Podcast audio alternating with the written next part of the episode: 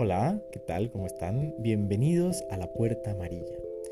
¿Qué es la Puerta Amarilla? Bueno, la Puerta Amarilla un poco es el encuentro con uno mismo, un poco es el encuentro con uno mismo a través de pensar diferente, de darnos la oportunidad de conocernos y de reconocernos, de aprender y desaprender, de ir encontrando esas respuestas que están perdidas y que necesitamos para encontrar la paz.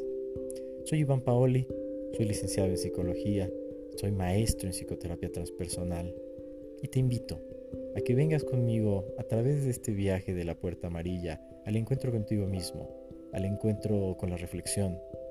Y si es que tenemos suerte, si es que la diosa fortuna nos acompaña, al encuentro contigo mismo.